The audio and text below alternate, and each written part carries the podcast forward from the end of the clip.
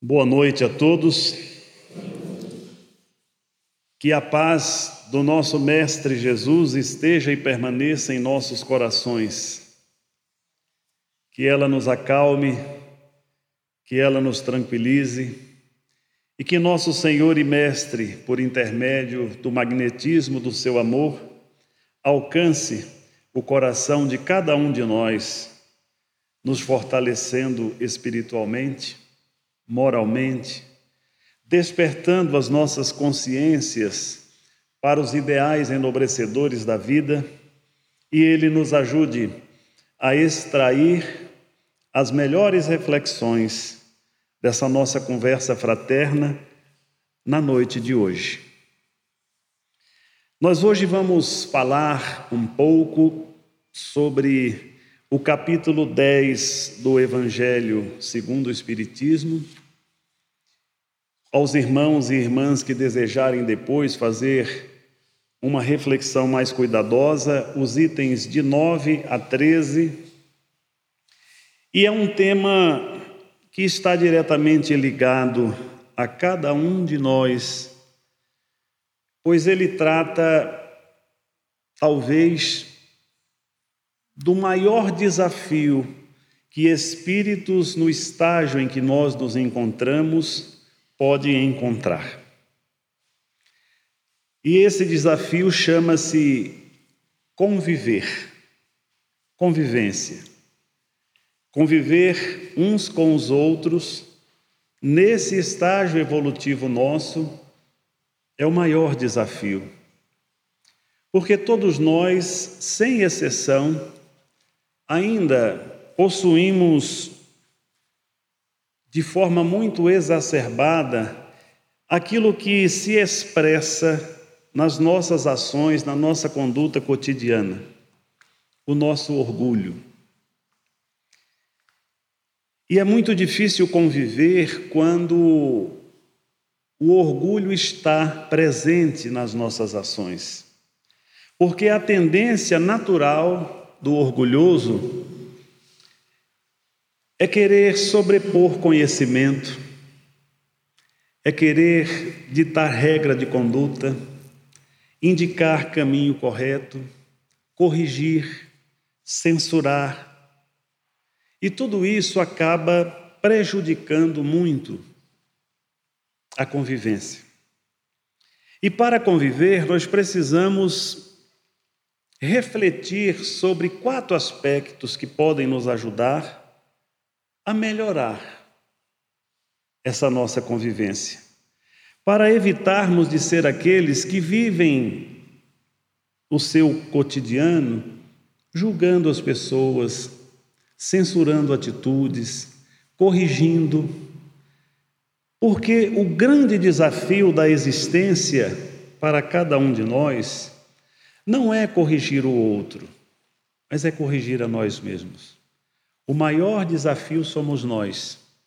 Então essa conversa é uma conversa que ela precisa ser realizada como se nós estivéssemos conversando conosco mesmo diante do espelho, com muita sinceridade, sem nenhum desarmados, sem nenhuma prevenção e pudéssemos alcançar o âmago do nosso ser para indagar de nós mesmos. Qual é o processo de transformação que cada um de nós já conseguiu trabalhar durante o tempo em que tomou contato com o Evangelho, com os exemplos de Jesus com os ensinamentos que ele nos recomenda. Essa reflexão é necessária para que cada um possa desenvolver o sentido de urgência em começar a dar mais atenção a cada recomendação que Jesus nos apresenta no Evangelho. Para nos ajudar a desenvolver essa noção de compromisso com as lições redentoras.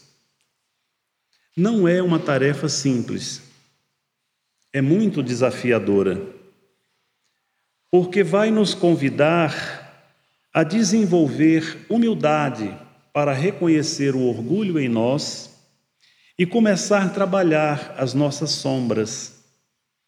E nem sempre é fácil admitir. Não é sem razão que asseverou Jesus.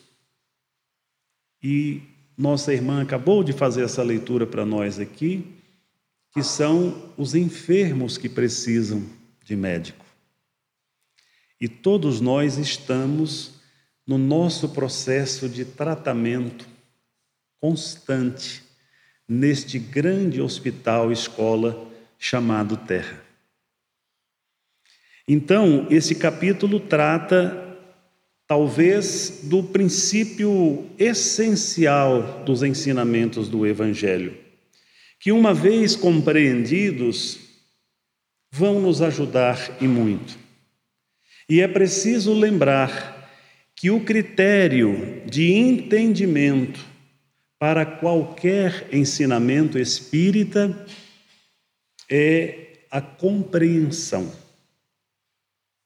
Enquanto nós estivermos distanciados, fora da sintonia com aquilo que Jesus nos convida a cultivar, nós poderemos expressar Jesus em nossos lábios, poderemos falar de Jesus com muita alegria e admiração.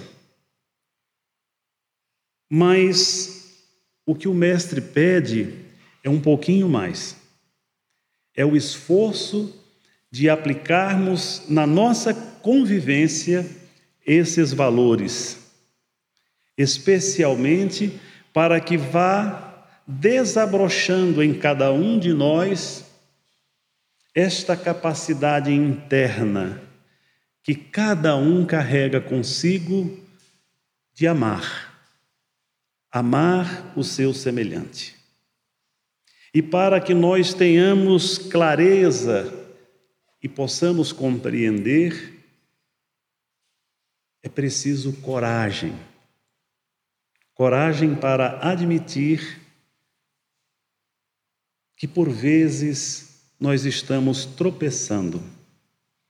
Muitas vezes numa atitude, muitas vezes em um gesto impensado, numa fala precipitada e sem observar, sem estar vigilante, nós estamos aqui ou acolá comprometendo essa convivência por conta desses descuidos que nem sempre são feitos de maneira intencional, mas é o orgulho se expressando em nós.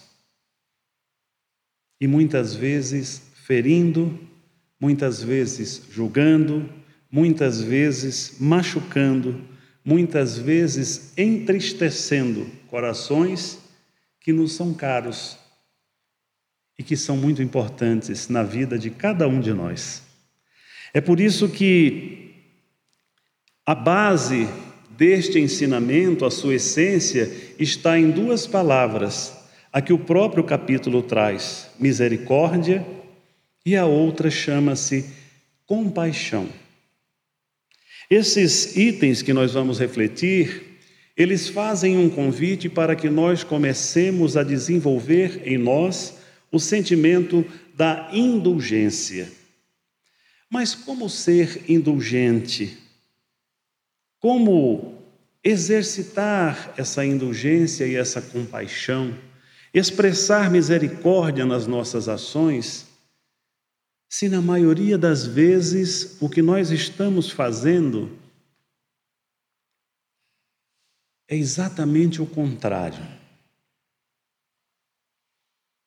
Precisamos então de uma palavra que pode nos ajudar: discernimento. O livro Conduta Espírita, o espírito André Luiz, pela psicografia de Valdo Vieira, traz inúmeros ensinamentos preciosos que nós pretendemos destacar aqui algumas breves passagens, mas na sua introdução tem uma mensagem que é de Emmanuel e a psicografia de Francisco Cândido Xavier, apresentando o livro.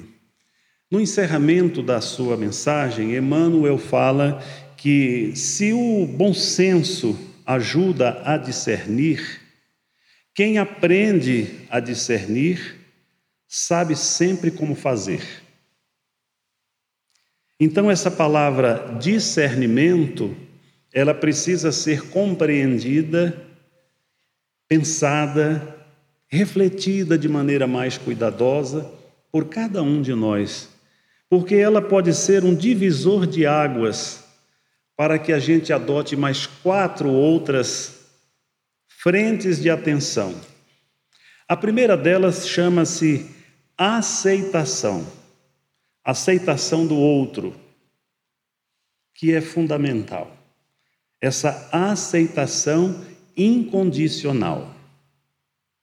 Percebam que nem Deus, nem Jesus, nem a espiritualidade interfere nas decisões e iniciativas de nenhum de nós.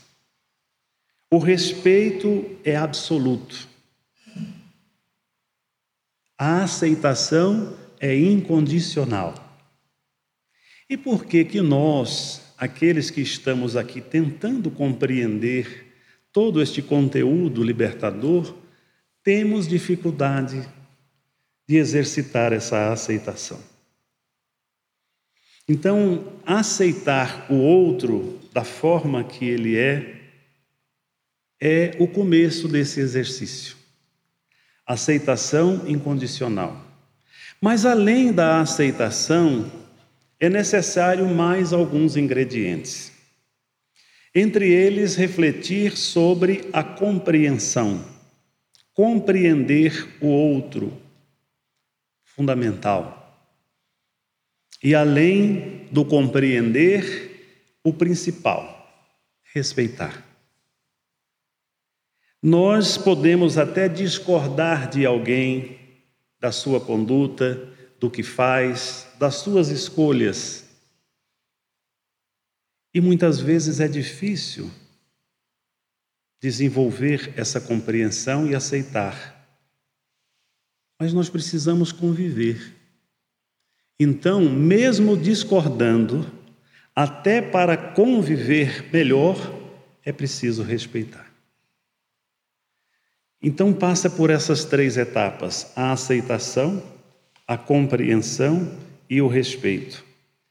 Mas depois vem uma quarta fase, que nós precisamos também refletir, e nos dias em que nós estamos convivendo, ela é decisiva que é pensar de maneira mais cuidadosa sobre como é que nós estamos nos comunicando uns com os outros. Cada dia que passa, nós estamos encontrando mais dificuldade neste processo da comunicação porque nós estamos nos desumanizando.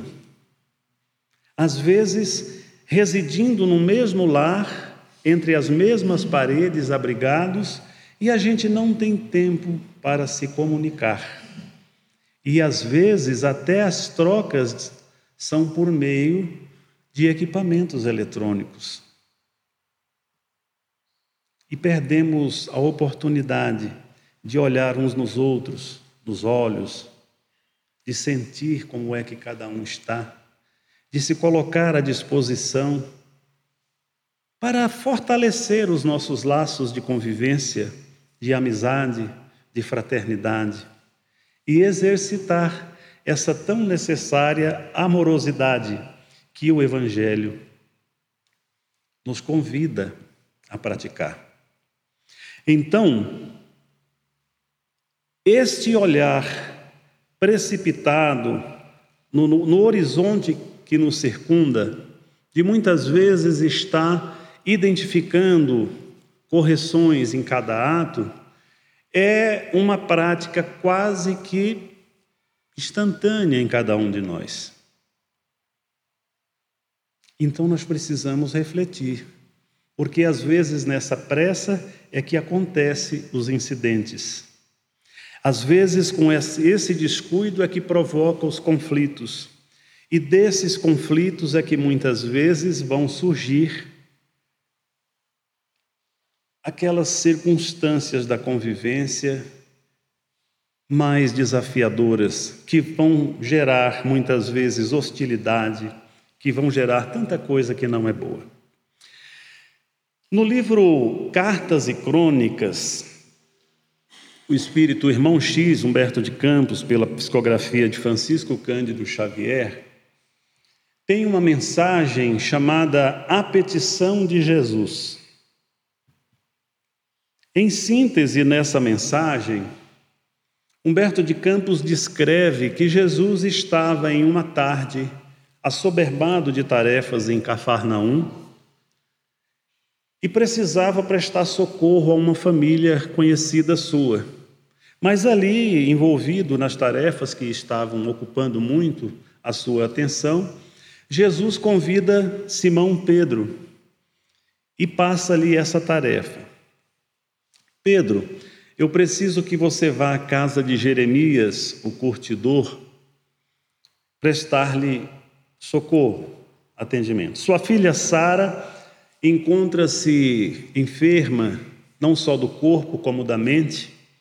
Então, eu lhe peço, vá até a casa de Jeremias e ore por Sara, sua filha, por seu pai. E Pedro fica muito lisonjeado, feliz com aquela incumbência que Jesus lhe dá. E no dia seguinte, logo pela manhã, descreve Humberto de Campos, Simão se dirige à casa de Jeremias. No final da tarde, o apóstolo volta cabisbaixo,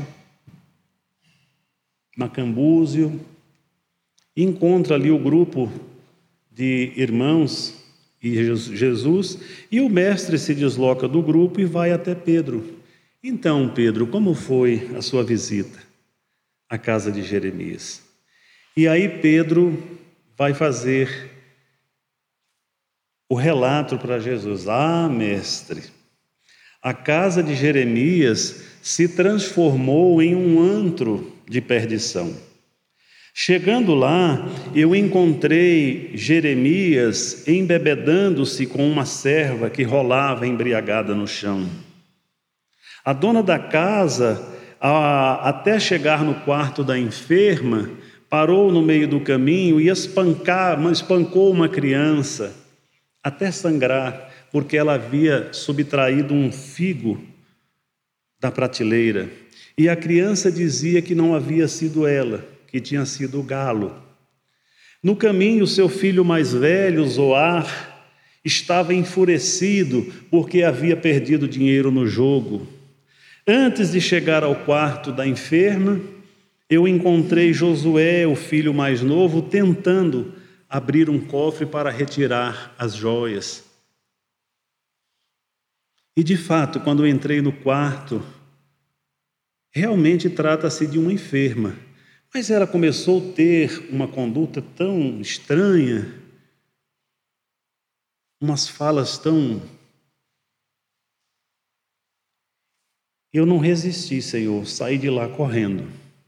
Aí ele encerra dizendo a Jesus: seria justo falar do nome de Deus em um antro daqueles de perdição, de vício, de avareza e de hostilidade?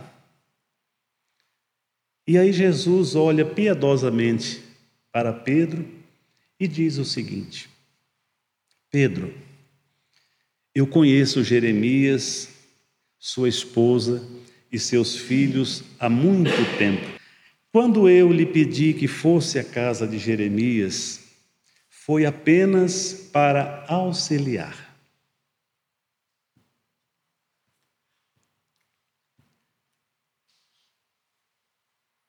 Essa passagem tem muito a nos dizer sobre o julgamento. André Luiz no livro que eu acabei de citar, Conduta Espírita, tem lá um, um capítulo, um dos capítulos, perante a pátria, que ele diz o seguinte: um ato simples de ajuda pessoal fala mais alto que toda crítica. Essa atitude de Pedro, ela reflete muito o comportamento de muitos de nós. Essa inclinação que nós temos para censurar circunstâncias da vida alheia. E a gente às vezes faz isso sem se dar conta. Então, Percebam que esse desafio não é só nosso. Pedro, lá nos primórdios, também tinha sua dificuldade.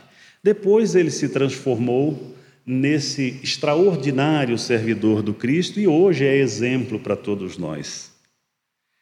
Mas o que que isso traz de confortador para nós?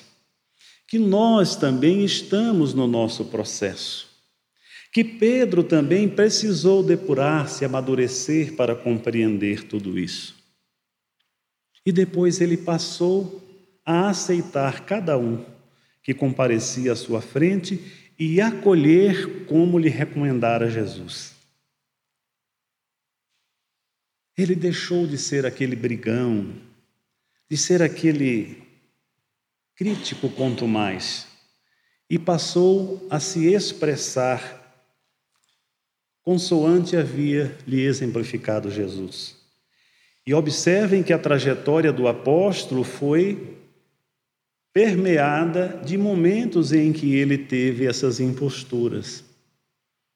Então, isso nos dá uma certa alegria no coração, de saber que nós também estamos no nosso processo e que não precisamos sofrer por isso, mas é necessário compreender a necessidade de começar a praticar estes ensinamentos na nossa convivência. E isso é fundamental porque nós estamos imersos em uma sociedade que é muito diferente. E hoje em dia está na pauta das, dos debates públicos da nossa sociedade uma divisão extraordinária de pessoas defendendo de um lado e outras atacando de um outro determinadas escolhas de vida. E quando as pessoas entram neste embate, já não é um debate no campo das ideias, é um embate mesmo, elas se esquecem que estão desprezando o seu semelhante que estão julgando o seu semelhante, que estão agindo como censores. E não é essa, não é essa a proposta.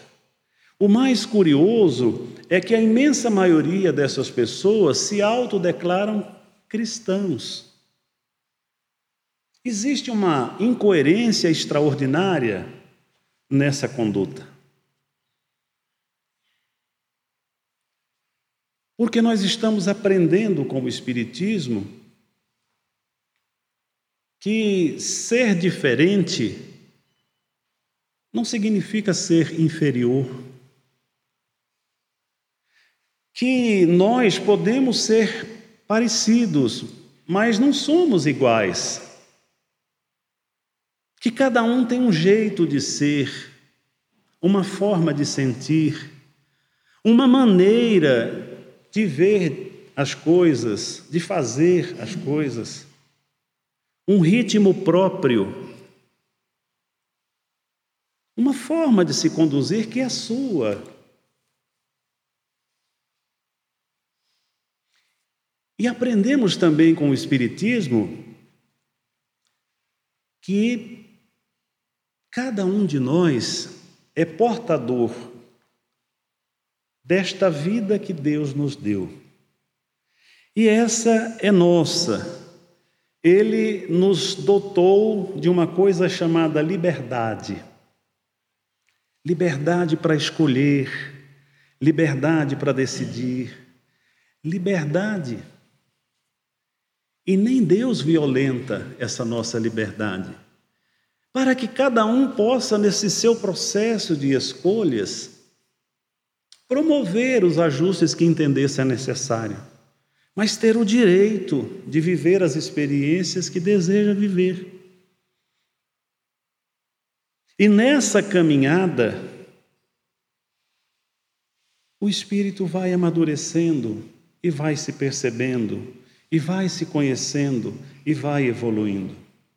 Então, aquela energia que muitas vezes se gasta olhando para censurar o outro, olhando para corrigir o outro, é um tempo precioso que se perde para investir na edificação de nós mesmos.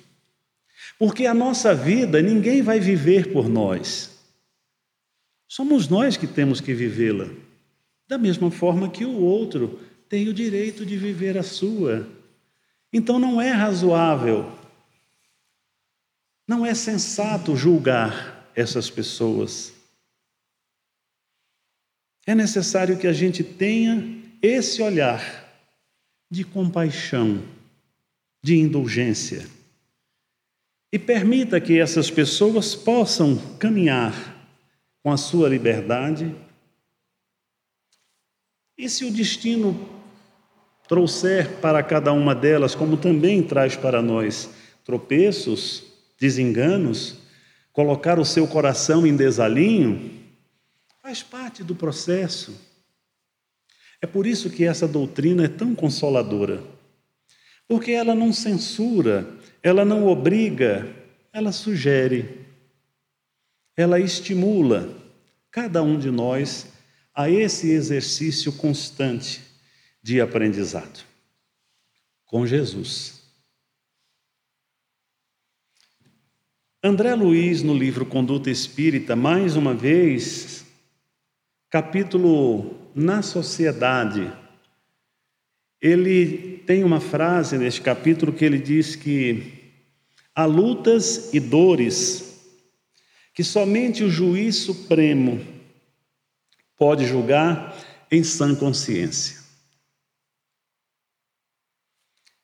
Nenhum de nós tem a capacidade de entrar na vida de um ser humano e conhecer com profundidade a sua história, para saber por que, que aquela pessoa age daquela forma, por que, que ela se conduz daquele jeito, por que, que muitas vezes isso, por que, que muitas vezes aquilo. Mas se nós tivermos o cuidado de fazer uma aproximação fraterna, compreensiva, respeitosa e demonstrar interesse, não aquela curiosidade mórbida, mas interesse em conhecer melhor para poder ver o que pode ser feito. Nós vamos nos surpreender. Muitas vezes aquela história de vida, ela é permeada de tantos desafios de tantos obstáculos, e aquela pessoa precisou passar por tanta coisa para chegar até ali, que muitas vezes a reflexão natural que nos chega é aquela: meu Deus, como é que alguém consegue? E aí a gente passa a ter um outro olhar. Deixa de julgar, deixa de criticar e passa a querer o melhor. Então, Cada pessoa tem a sua dinâmica, mas ela também traz da sua história cicatrizes, feridas, que muitas vezes ainda não estão curadas, angústias e sofrimentos que não é qualquer pessoa que resiste, que sustenta conviver com aquele drama. E muitas vezes ao invés de abrirmos os nossos braços para acolher, para estender ombro amigo e buscar auxiliar, a nossa primeira inclinação é para censurar. é para rebaixar. Julgando. Julgando. Nessa passagem do Evangelho, nós vamos encontrar a célebre momento em que Jesus se aproxima da multidão e a mulher que havia ia ser lapidada e Jesus faz essa este comentário que até hoje ecoa na acústica das nossas almas. Atire a primeira pedra aquele que estiver sem pecado. Se nós tivéssemos esse cuidado de caminhar na sintonia de Jesus, para estarmos mais atentos a essas falas, nós seríamos muito mais assertivos. Nós íamos começar a desenvolver o hábito de falar menos, de prestar mais atenção, para escutar melhor e tentar alcançar naquele momento essa percepção. O que Jesus faria numa circunstância como essa? E às vezes ecoa no nosso ouvido uma frase como essa. O livro Boa Nova tem lá um, um, capítulo chamado Pecado e Punição, que Humberto de Campos também retrata essa passagem. E tem um momento de uma conversa de Jesus com João que ele fala isso. Quem estará irrepreensível no mundo? E acrescenta uma frase forte a hipocrisia costuma campear no mundo enquanto se atira pedras ao sofrimento. E essas pedras que são atiradas ao sofrimento alheio, elas podem ser de várias formas, mas a mais comum é pela nossa fala. São aqueles comentários infelizes que muitas vezes escapam, mas que fere, que machuca, que rebaixa, que entristece, que angustia uma alma. E se nós tivéssemos a coragem de fazer uma reflexão quando isso ocorre, invertendo as posições e nos tornarmos o alvo, muitas vezes, daquele dardo, a gente ia começar a pensar melhor. Um livrinho pequenino chamado Coragem, muito conhecido, é um companheiro do dia a dia de muitos espíritas. Tem uma mensagem psicografada também por Francisco Cândido Xavier, chama, é, do espírito Albino Teixeira. Chama-se Males Pequeninos, a, a mensagem. E nessa mensagem, ele descreve vários males que aparentemente a gente imagina que. Mas tem uma frase interessante nesse livro que eu quero trazer para as nossas reflexões. Não é a mordedura do réptil que extermina a existência de um homem. É a pequenina dose de veneno que ele segrega. Forte, né? Quantos de nós, por sermos descuidados na nossa forma de nos comunicar uns com os outros, possivelmente estamos depositando essas pequeninas doses no coração de alguém. Muitas vezes, de maneira inadvertida, sem perceber que podemos estar fazendo um coração sangrar, fazendo alguém sofrer. E muitas vezes a gente observa ao nosso redor, naquelas pessoas que convivem, que pode não sermos, pode não ser um de nós o personagem, mas alguém do núcleo que tem essa conduta. E de repente você vê alguém triste, econômico nas palavras, se isolando muitas vezes dos encontros familiares, se isolando ali no quarto, participando muito pouco das conversas. E às vezes, nessa pressa do dia a dia, a gente também não se dá conta. É como se nós estivéssemos contribuindo para que aquela angústia perdure, para que aquele sofrimento aumente, se amplie. E às vezes a gente não se dá conta que estamos sendo indiferentes, insensíveis com o sofrimento de alguém que está ali tão próximo. Indiretamente, é uma forma de validar falas apressadas, críticas desnecessárias, correções de condutas inoportunas, agressividades sem nenhuma razão de ser. E as pessoas vão se machucando. Elas vão se machucando com a concordância do meio. E no dia seguinte, quando chega num ambiente como este de oração, de viver experiências espirituais, a gente sorri, fala de coisas sublimes, a gente se abraça, como se estivesse tudo bem. E muitas vezes ficou lá o maior desafio.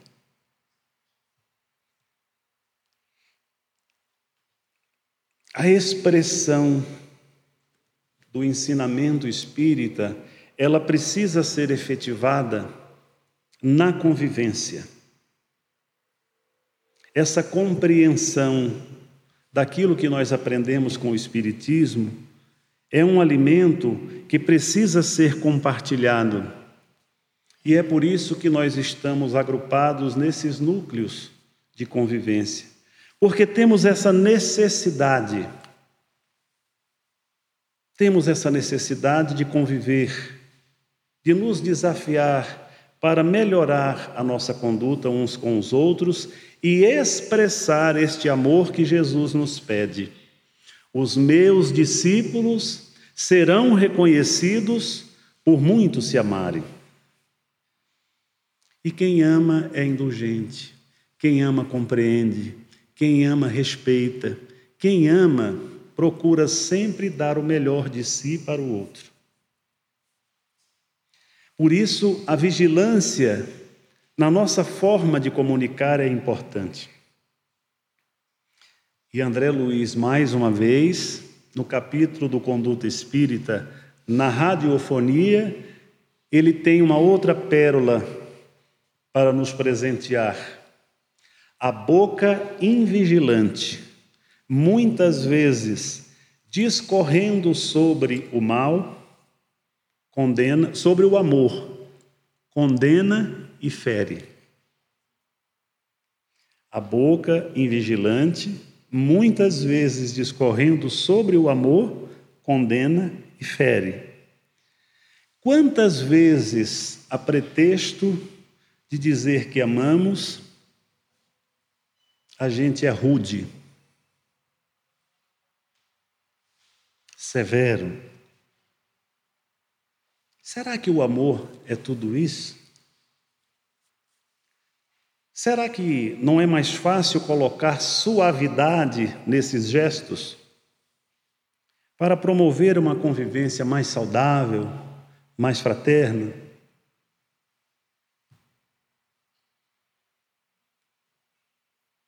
São questões para a gente pensar, para a gente refletir. O desafio é grande, mas é necessário coragem para admitir em nós ainda esses descuidos e começar a estarmos mais atentos, mais vigilantes na nossa forma de conviver uns com os outros. André Luiz, mais uma vez, no mesmo livro, Conduta Espírita, na tribuna, o título da mensagem, ele fala que todos somos necessitados de regeneração e de luz.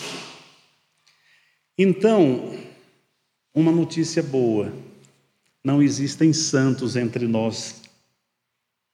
Todos nós estamos enfrentando as nossas encrencas íntimas e contamos com a paciência infinita de Jesus e a misericórdia de nosso Pai que está nos céus para nos auxiliar a promover essa cura definitiva dessas nossas almas enfermas. Extrair definitivamente, dissolver esse orgulho, para que possa florescer nas nossas ações essa essência sublime que todos nós somos portadores. Esses dias me chegou uma frase que eu achei belíssima. A sinfonia da chuva só tem beleza e encanto para quem não tem pressa e para para apreciar e sentir a sua beleza. O evangelho em nossas vidas tem exatamente essa mesma configuração é uma sinfonia divina, espiritual, que nós precisamos ter esse cuidado para apreciar esses ensinamentos e encontrar significado, propósito. Saber que não é o outro que precisa perdoar, sou eu que preciso perdoar. Não é o outro que precisa respeitar, sou eu que preciso respeitar, preciso compreender, preciso ser indulgente, preciso exercitar esse amor, preciso demonstrar afeto, consideração pelas pessoas que eu convivo. Porque eu estou nesse meu desafio de esforço, de melhorar a mim mesmo, e tenho uma referência sublime, que é Jesus. E eu não posso decepcionar quem confia tanto como Jesus confia em cada um de nós. Se ele fez uma escolha por cada um de nós e aceitou o desafio de governar esse planeta, e ele nos prometeu que estaria com cada um de nós até o final dos tempos, percebam que não é o término dos tempos, é o final dos tempos o final da caminhada. Quando nós já tivermos superado todas essas vicissitudes, vencido em nós todas essas dificuldades, olha o tamanho desta paciência, desta compreensão, desta aceitação por cada um de nós.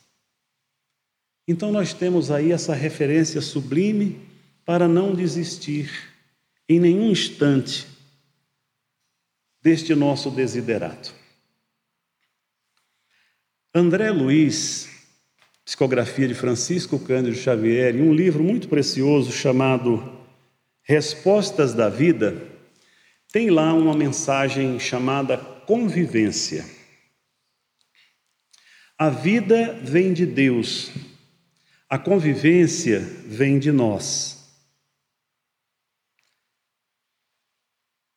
Aqueles companheiros que nos compartilham a experiência do cotidiano são os melhores, que a sabedoria divina nos concede a nosso favor.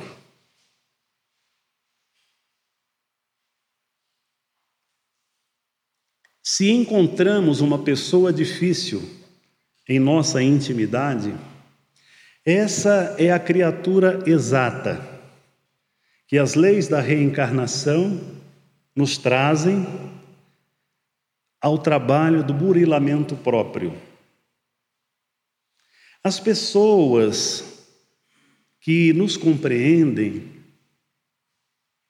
são bênçãos que nos animam a trabalhar. Entretanto, aquelas outras que ainda não nos entendem são testes que a vida igualmente nos concede para que aprendamos a compreender.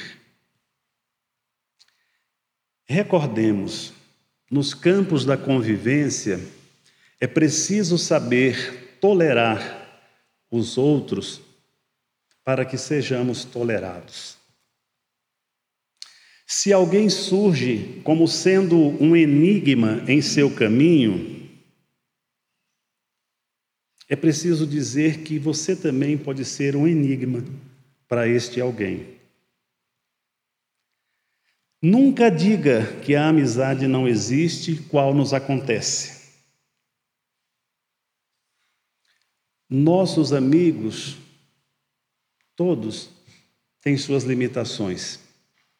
E nós, se algo conseguimos fazer em auxílio do próximo, nem sempre logramos fazer o máximo, uma vez que só, somente Deus sabe tudo em todos. Quem valoriza a estima alheia, procura igualmente estimar. Se você realmente ama as pessoas que lhe compartilham a estrada, ajude-as a ser livres, a encontrarem-se a si mesmas, tal qual você deseja sua independência própria para ser você em qualquer lugar. Se você acredita que franqueza rude pode ajudar alguém, observe o que acontece com uma planta que você lhe atire água fervente. Se desejamos ser abençoados, precisamos abençoar. Que Jesus nos abençoe, que Ele nos guarde em seu amor e nos conduza sempre na sua paz.